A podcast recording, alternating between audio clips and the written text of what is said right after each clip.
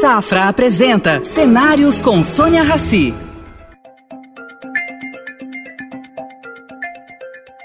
Bem-vinda, Helena. Bem-vinda ao programa Cenários, uma parceria do Estadão com o Banco Safra. Obviamente, vou querer falar com você sobre o quê? Sobre a privatização da Eletrobras, você que tanta experiência teve nessa área e muitas outras coisas. Mas vamos começar para o assunto do dia. Você acredita nessa privatização da Eletrobras e no modelo no qual ela foi desenhada? Bom, antes de mais nada, um beijo para você, né, Sônia? E obrigado por estar aqui nessa entrevista para a gente bater o nosso papo. Não, eu acho que a privatização andou, vai, ela vai sair, né? Foram feitas tantas concessões do governo para a área política, né? Você inventou aí uma revitalização da bacia de Furnas, que tem endereço do presidente do Senado, é, Rodrigo Pacheco, a área de atuação dele. Tem uma série de desembolsos aí para agradar a classe política. E depois, então, da, da, do relatório né, feito pelo Elmar Santos, em que inventou aí, aí um jabuti, que eu costumo dizer que o jabuti é tão grande que derrubou a árvore, que foi a questão das térmicas e gasodutos, é, ficou uma coisa meio atrapalhada, porque ele fez isso meio que atendendo uma demanda política, havia um compromisso, assim, do, até do, do, dizem que até o presidente da Câmara, Lira, tinha prometido que, apesar da questão das técnicas inflexíveis e gasodutos terem sido derrotadas na lei do gás, haveria outra oportunidade para entrar e entrou na MP da Eletrobras. O problema é que aí esse assunto, que é tão ah. ruim, que é tão distorsivo, dominou a discussão da privatização da Eletrobras. Porque, pelo que eu entendi, pelo que eu entendi, é. dentro do projeto de privatização da Eletrobras, ela, o novo dono, tem o direito de dizer sim ou não para as ah. térmicas. Não, a Eletrobras vai ser privatizada, ela vira uma empresa então, privada como outra qualquer. A Eletrobras privatizada tem algumas obrigações do seu caixa. Por exemplo, é, uma série de aportes de recursos que estão previstos para essa conta de desenvolvimento da CDE, onde tem os encargos do sistema, vai sair desse caixa que vai ser arrecadado é, na oferta pública. O aporte para os tais fundos de revitalização de bacia também sai direto da, da Eletrobras. Isso é uma forma de você evitar que o dinheiro que, que a Eletrobras deveria dar ao governo federal não passe pelo orçamento. Ela sai direto do caixa da Eletrobras para essas atribuições. Né? Isso é uma coisa. A obrigação de contratação não, não é da Eletrobras pública. Ela foi utilizaram o projeto de capitalização da Eletrobras para pegar uma carona em algo que é uma demanda de um grupo muito de lobby muito forte é, na área de gás e gasoduto, é, que vem pedindo essa reserva de mercado em vários outros projetos. Essa reserva de mercado é muito ruim para o modelo do setor elétrico, e ela vinha sendo evitada em todos os projetos, em toda a discussão. Acabou emplacando na privatização da Eletrobras, que é um assunto completamente distinto ao projeto de privatização da Eletrobras. É como se tivesse enfiado assim, um apêndice que não tem nada a ver com o projeto da, da Eletrobras, e o apêndice acabou dominando o todo. Por isso que eu digo Exatamente. que o jabuti derrubou a árvore, entendeu? É você tão tem, grande. Você tem, você tem toda a razão, eu entendo muito pouco, mas você tem escrito sobre isso, eu tenho lido. Helena, essa, essa, essa, esses jabutis, eles têm possibilidade de serem vetados pelo governo Jair Bolsonaro, pelo, pelo presidente Jair Bolsonaro? Não, eu não acredito que haja veto do presidente Jair Bolsonaro. Uma das coisas que chama atenção nesse projeto e nesse processo todo é como o Ministério de Minas e Energia a própria agência reguladora abriram mão de suas prerrogativas de uma forma muito pacífica, né? O, o, relator da medida provisória invadiu prerrogativas, que é o planejamento do setor elétrico, a definição de leilões, é, é, ao nível de definir quantidade, locais, etc., coisa que não é função dele, tem uma, tem uma série de órgãos no governo executivo para fazer, e estão elogiando o processo. Na realidade, o que a gente vê do governo Bolsonaro é uma vontade de fazer de qualquer jeito eu costumo dizer que é a corrida do martelo, é todo mundo atrás de um martelinho para chamar de seu. O que pode, a única esperança que a gente tem no setor é, elétrico, e eu acho que vale um adendo aqui, eu estou com 30 anos de setor elétrico, eu nunca vi, quase 30 anos, né, que foi depois que eu saí do BNDES, eu nunca vi tão, uma unanimidade tão grande dentro do setor contra uma política. É assim, todas as associações são contra, as pessoas que estudam o setor são contra. É, você não consegue ninguém que, que seja a favor dessa reserva de mercado, que é uma distorção absoluta do que, da forma de operar o setor. Se você dentro de um processo legislativo, olha, colocar algo absolutamente estranho ao objeto principal da medida provisória. A medida provisória tem requisitos legais para acontecer, ela tem que ser urgente, tem que ser relevante, de repente colocar um assunto que não tem nada a ver aqui. Aí lá na frente vai dar errado e vão dizer ah, a culpa é da privatização. A culpa é a forma como a privatização está sendo feita. Você, uh, voltando um pouquinho atrás, um pouquinho bastante, né? Você, enfim, acompanhou todas as privatizações das empresas de energia elétrica, né? Por que que, uh, uh, diferentemente do que aconteceu na telefonia, a a, a, privatização no governo Fernando Henrique das elétricas não foi completa. É, no governo Fernando Henrique ele começou pelas distribuidoras, né, lá no governo. As distribuidoras avançaram. Praticamente todo o setor de distribuição é privado. É, ficou um restinho que o governo Temer depois concluiu, que era do Norte e Nordeste, que ficaram na Eletrobras. O problema todo está, e tem muita privatização na transmissão. O problema todo está na geração. Né? A geração, é, a geração começou lá no governo Fernando Henrique, houve uma opção de você privatizar pelas subsidiárias. Em vez de vender a Eletrobras como todo, vendia Furnas, Gerasul, é, Chesf e Eletronorte. E teve sucesso, eu já não estava mais no BNDES, mas o governo teve sucesso em vender a subsidiária do Sul, que hoje é uma empresa das mais dinâmicas do mercado, mas talvez a maior, uma das maiores geradoras do Brasil, que é a Tractebel. Houve momentos na história da Eletrobras e Tractebel que a Tractebel chegou a valer o dobro da própria Eletrobras, a condução privada versus a condução estatal. Aí eu não sei se você lembra, voltando lá muito atrás, mas é interessante, quando foi fazer a privatização de Furnas, o ex-presidente Itamar Franco, então governador de Minas Gerais, botou os tanques na rua. Né? Os mineiros disseram, olha, é, o, o, lago de Furnas é nosso, os rios são nossos, ninguém vai privatizar Furnas. E houve uma guerra é, muito grande de liminares, não se conseguiu fazer a, a assembleia necessária para fazer a privatização. É, houve uma briga enorme do, do governo Itamar com o presidente Fernando Henrique. E isso meio que paralisou o, o, o, processo. Talvez pudesse ter seguido com a Eletronorte ou com a Chef. É, inclusive, inclusive a CEMIG continua estatal, né? É, das poucas. A CEMIG continua estatal. Nessa mesma época, o Mário Covas deu andamento à privatização da empresa de São Paulo, que acabou terminando também mais recentemente com a venda da última parte da SESP. E privatizar é sempre complicado, tem sempre resistência política, tem sempre problema das corporações. Assim, o presidente Fernando Henrique avançou muito. Na mesma época que a Eletrosul, é, que paramos em Furna, ele conseguiu vender a Vale do Rio Doce, conseguiu vender todo o sistema Telebrás. Mas essa, essa resistência dos mineiros meio que paralisou o setor de geração. E aí, e aí ficou ruim, porque todo o modelo era, era, era feito por uma competição entre as empresas, e etc., e você acabou ficando com grande parte do setor estatal. Né?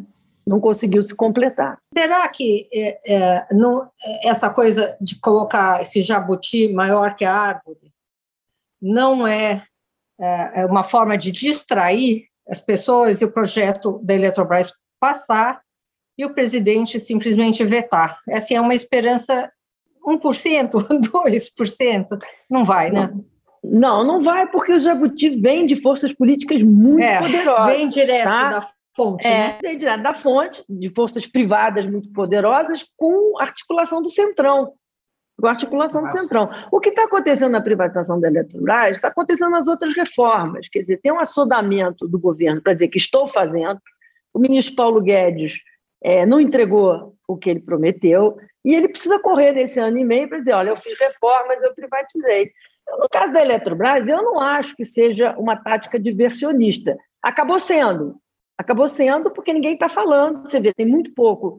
É, os, os, você é aquela força corporativa, os empregados, etc. Você é, quase é. não, ouve eles falando. Exatamente. É, até é engraçado porque tem pessoal da área dos empregados, ou da resistência contra a privatização, vem usando meus artigos de apoio. Né? Então, assim, aí eu falo, não, eu sou a favor da privatização, mas não dessa. Eu nunca gostei não desse modelo. Não, de você vender a Eletrobras por inteiro, não discutir, não discutir questões do poder de mercado da Eletrobras.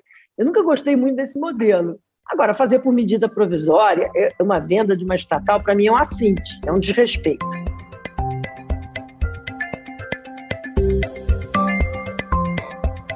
Helena, você, com toda a, com a experiência que você teve, tanto na área de privatização como de governo, você hoje é presidente do Livres. Sou do Conselho Como... Acadêmico do Livres.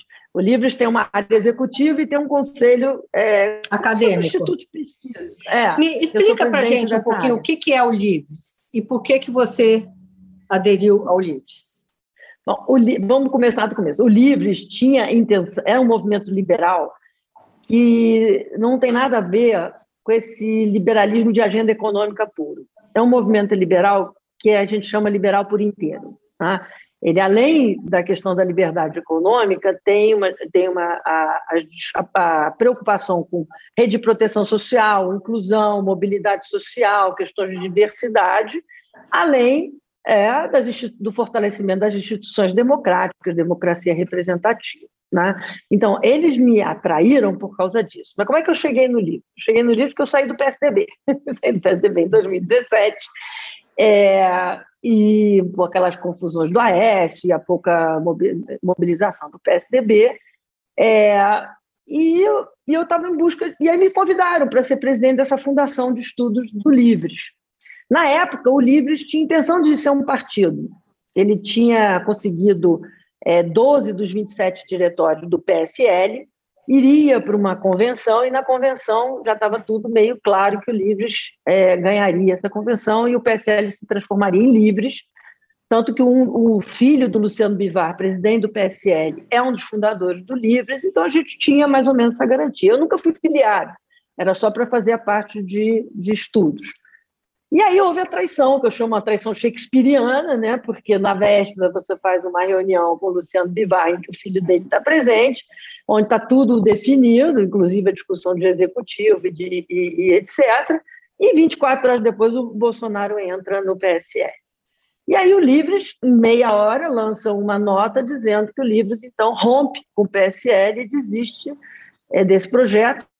As pessoas saem, é, pedem a desfiliação do PSL. Aí eles me fisgaram de vez, porque eu achei uma coisa é, uma firmeza ética, uma firmeza com os ideais, Assim, é impossível conviver com Bolsonaro quando você tem um partido liberal, né? E aí eu entrei de cabeça. Não sou da parte executiva, mas eu sou do conselho, mas a gente tem uma relação muito próxima.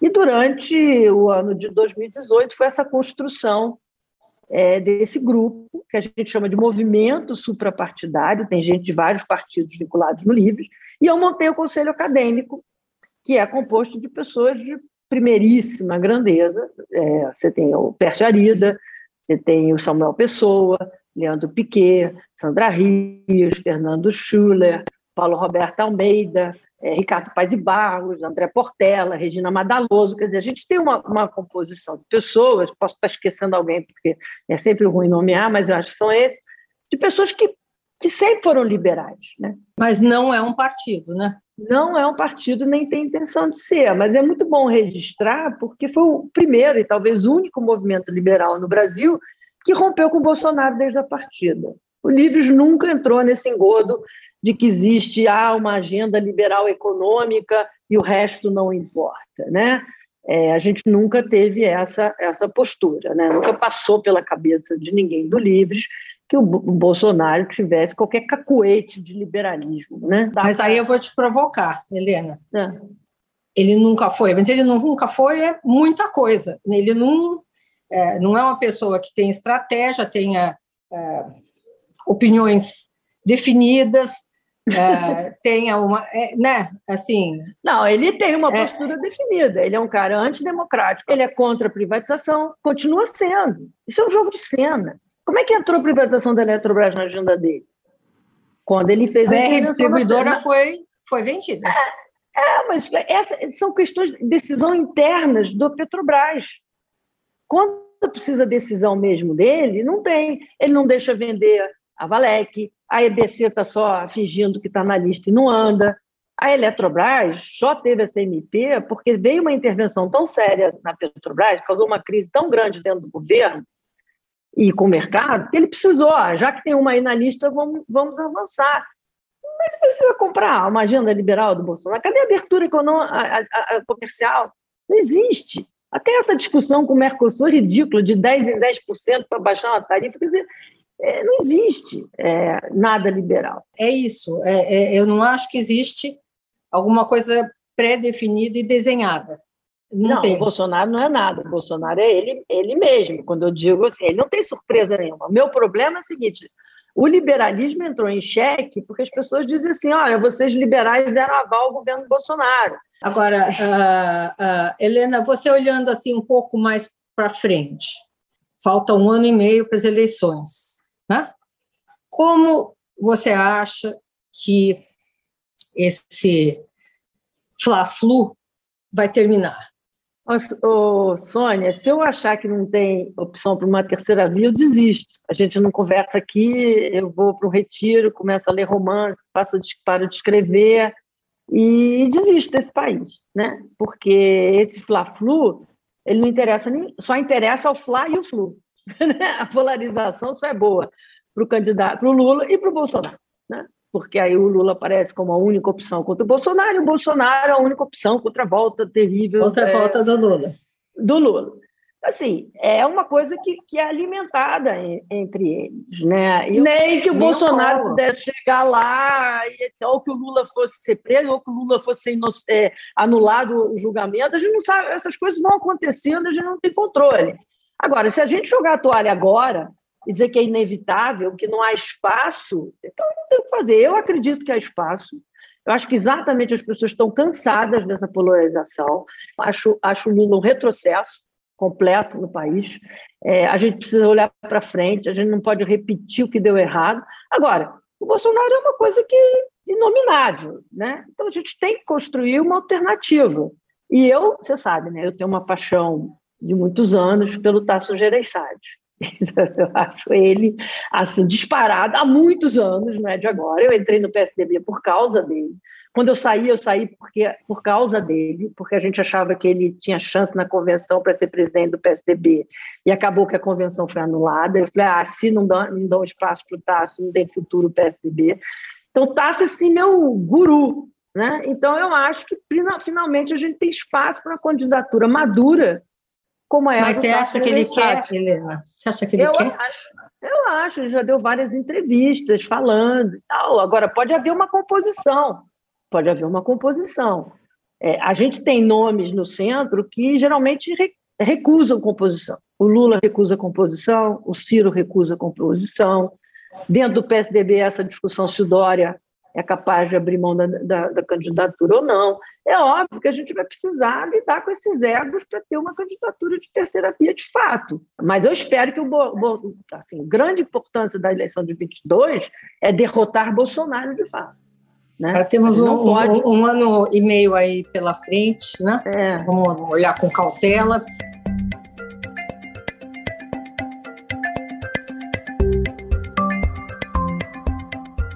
Queria falar um pouquinho sobre economia. Helena, qual a consistência desse pequeno aquecimento? Porque é pequeno, porque é com, em comparação ao quê, né? Em comparação a uma tragédia que foi 2020.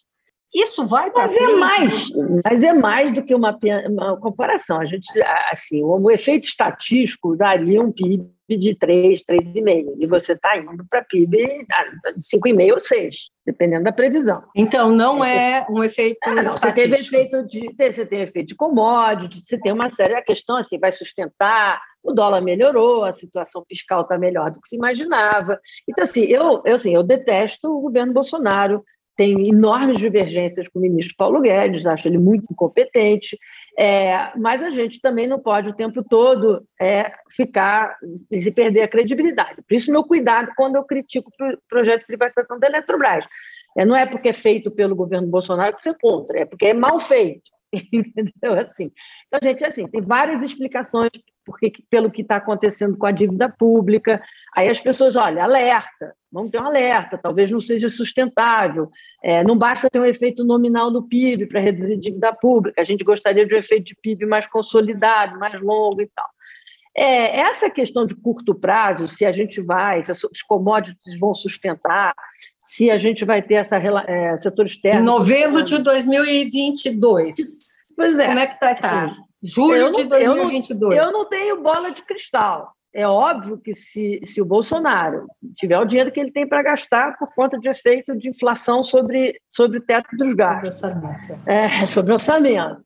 É, se ele começar a distribuir Bolsa Família e se o PIB tiver uma mínima sustentação, ele chega bem lá, né? Porque não é possível. Uma pessoa que já tem quase 500 mil mortes nas costas continua com esse nível de aceitação, é uma coisa para entender a sociedade brasileira, estudar a sociedade brasileira, entendeu? Então, assim, acho que um dos erros que se faz para 2022, voltando à nossa pergunta anterior, é tratar eleitor de Bolsonaro como débil mental excluir ele da, da sua agenda. Tem que entender por que, que as pessoas. Tem gente que ainda vota e apoia essa pessoa. O que, que, que, que essas pessoas querem?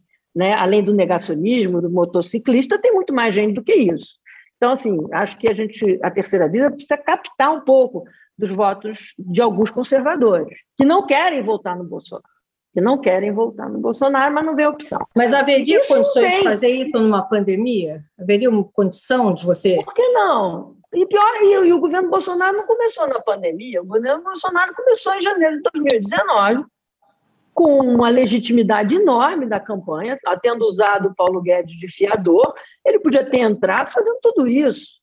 Não, escolheu o Weintraub de educação, que fez guerra ideológica, em vez de estar preocupado com qualificação não faz abertura comercial porque caiu, mão, caiu na mão da indústria, que diz que é preciso primeiro fazer a reforma tributária para depois fazer a abertura comercial. A reforma tributária não vem nunca, então a abertura comercial também não vem.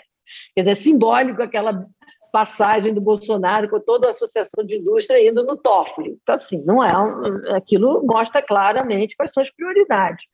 É, então, não fez porque não quis. Agora, isso não, não, não, é, não, é, não significa que nós, oposição ao Bolsonaro, devemos torcer para dar conta, para dar errado. Né? Bolsonaro tem, nesse crescimento do PIB que você está falando agora, que pode ser um soluço ou não, a gente não sabe, é, você não conseguiu é, incorporar mão de obra menos especializada. Né? Você ainda não conseguiu incorporar as pessoas um, um, um, tipo de, de pessoas do desemprego. Eu não sei te responder, Sônia. Eu acho que a economia tá. sempre ajuda. Vamos, pensa ao contrário. Se com a economia ruim, se com 500 mil pessoas morrendo, não vamos dizer que as 500 mil pessoas estão nas costas do Bolsonaro, mas boa parte disso poderia ter sido evitado é, sem vacina, boa parte do que o PIB avançou também nos últimos dois meses é, vem do, do, do, registro das pessoas circulando de novo, achando que uma dose de vacina resolveu a vida delas, entendeu? Também tem que olhar o lado da esquerda. Por que, que a esquerda, apesar de um, de um governo que saiu por de uma recessão sem precedentes no Brasil, que foi a herança do governo Dilma, é, com a institucionalização da corrupção no, no poder, ainda tem voto. Quer dizer, a gente precisa entender essas coisas e não eliminar os eleitores nessas pontas, para poder criar, de fato, uma agenda de união. Né? Como que você é, lida com isso? Uh, o que a gente vê né, nessa bipolarização, esquerda, direita, Lula, Bolsonaro, é justamente uma negação da realidade. Eu não estou falando da pandemia, estou falando da realidade. Ah, se é uma ideia do Bolsonaro, eu sou contra. Se é uma ideia do PT, eu sou contra. Você é técnica e você montou, enfim, está nesse movimento contribuindo para o Livres. Como que dá para um técnico sério transitar uh, num, num, cargo público, num, num, cargo no executivo, ou mesmo assim você nunca se candidatou, mas deveria. Não. Uh, Para algum cargo legislativo. como é que, que como é que dá para unir as duas coisas. Falar, olha, gente, é deles a ideia, mas é boa. Olha, gente, é deles a ideia, mas ela é boa. Ou ruim. É, isso, Sônia, isso vai lá para trás, né? Isso começa lá atrás no plano real, eu diria, tá? Onde você tinha é, antes uma, uma, uma simpatia entre o PSDB e o PT do Lula. Né? Havia uma amizade entre Fernando Henrique, Tasso e o Lula. Eu acho que quando o projeto de poder do PSDB fica claro com o real, quando fica evidente que depois que o real dá certo, e o real dá certo porque em vários motivos, mas porque melhora a vida do trabalhador, né? Porque a hiperinflação para de correr, corroer o, é, o seu salário, as pessoas hoje em dia sabem a importância de não ter inflação no país. As pessoas mais jovens não sabem, não. É, precisam saber, mas os mais, os mais jovens acham que recebeu de paraquedas e que pode, é, que sempre foi assim. Não é. Eu acho que começou essa coisa da polarização, de votar é, sistematicamente contra uma agenda, fazer uma coisa política muito mais. A gente teve uma pequena esperança no, no início do governo Lula. Apesar dele ter assumido chamando herança maldita, tudo que ele recebeu, é, ele trouxe Ricardo Paz e Barro, Marcos Lisboa, que você entrevistou recentemente, tinha, naquela época o Palocci era considerado uma pessoa é, assim de centro, né? E tal, e havia uma esperança que essas coisas é, pudessem, o Brasil pudesse dar continuidade de boas políticas, né? E aí tudo se desmantela no mensalão. No mensalão, o mensalão dá uma quebra, é, o Lula sai fortalecido, apesar do mensalão, e o segundo mandato do Lula é o início de uma polarização radical. O nós e eles, os neoliberais fascistas, a privataria tucana, um ataque assim é, a tudo e qualquer coisa que tenha vindo do Fernando Henrique. Já tinha tido no primeiro mandato, que lá no BNDES, por exemplo, havia uma caça às bruxas. É, no BNDES o Lessa fez uma caça, caça às bruxas, no, no IPEA o Márcio Pockman também fez, no Itamaraty também fez. Havia uma, uma necessidade de excluir tudo que o Fernando Henrique tinha feito. Tá?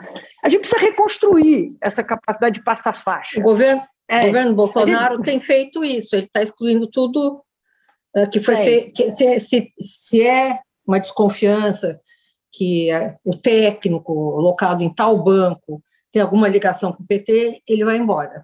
Não, ele fez isso. A gente teve ele fez a mesma coisa. Interessante que foi o governo Temer que deu tudo, todas as críticas que você pode ter ao governo Temer, mas teve uma equipe econômica inacreditável, né? O que a gente precisa fazer agora é recuperar essa capacidade de passar faixa, né? de ter uma passagem de faixa democrática, né? De que é possível ver o que foi de bom. Quer dizer, não dá para negar que o Bolsa Família é um dos maiores experiências de transferência de renda. O que é ruim é que as pessoas falam do Bolsa Família como se antes não tivesse raízes de uma política social que permitiu chegar no Bolsa Família. Mas isso é culpa dos tucanos que não sabem fazer propaganda das coisas que eles fazem. A gente precisa recuperar a capacidade de diálogo, você tem razão. É, e eu acho que De é raciocínio é também, né? De raciocínio. É, raciocínio. Mas eu, eu acho que fora da política não existe essa possibilidade. Não existe essa possibilidade, não ser fora da política. Então, é assustador, por exemplo, o desprestígio dos partidos políticos. Não sei se você frequenta muitas redes, mas vale a pena você entrar no Twitter e volta e meia você clica assim num, num deputado e ele diz assim: fulaninha, fulaninha, deputado do estado tal. Não tem o partido. Eles não mostram o partido que pertencem, entendeu? Na maioria dos casos. É como se pudesse ter uma vida dissociada é, dos partidos. Também acho. Helena, estão me buzinando aqui, a gente passou bastante do nosso tempo. É porque a conversa está é uma falar. delícia. Uma delícia. Eu quero, eu quero continuar essa conversa pessoalmente quando você não tiver mais medo de chegar perto de mim só porque eu viajo na ponte aérea.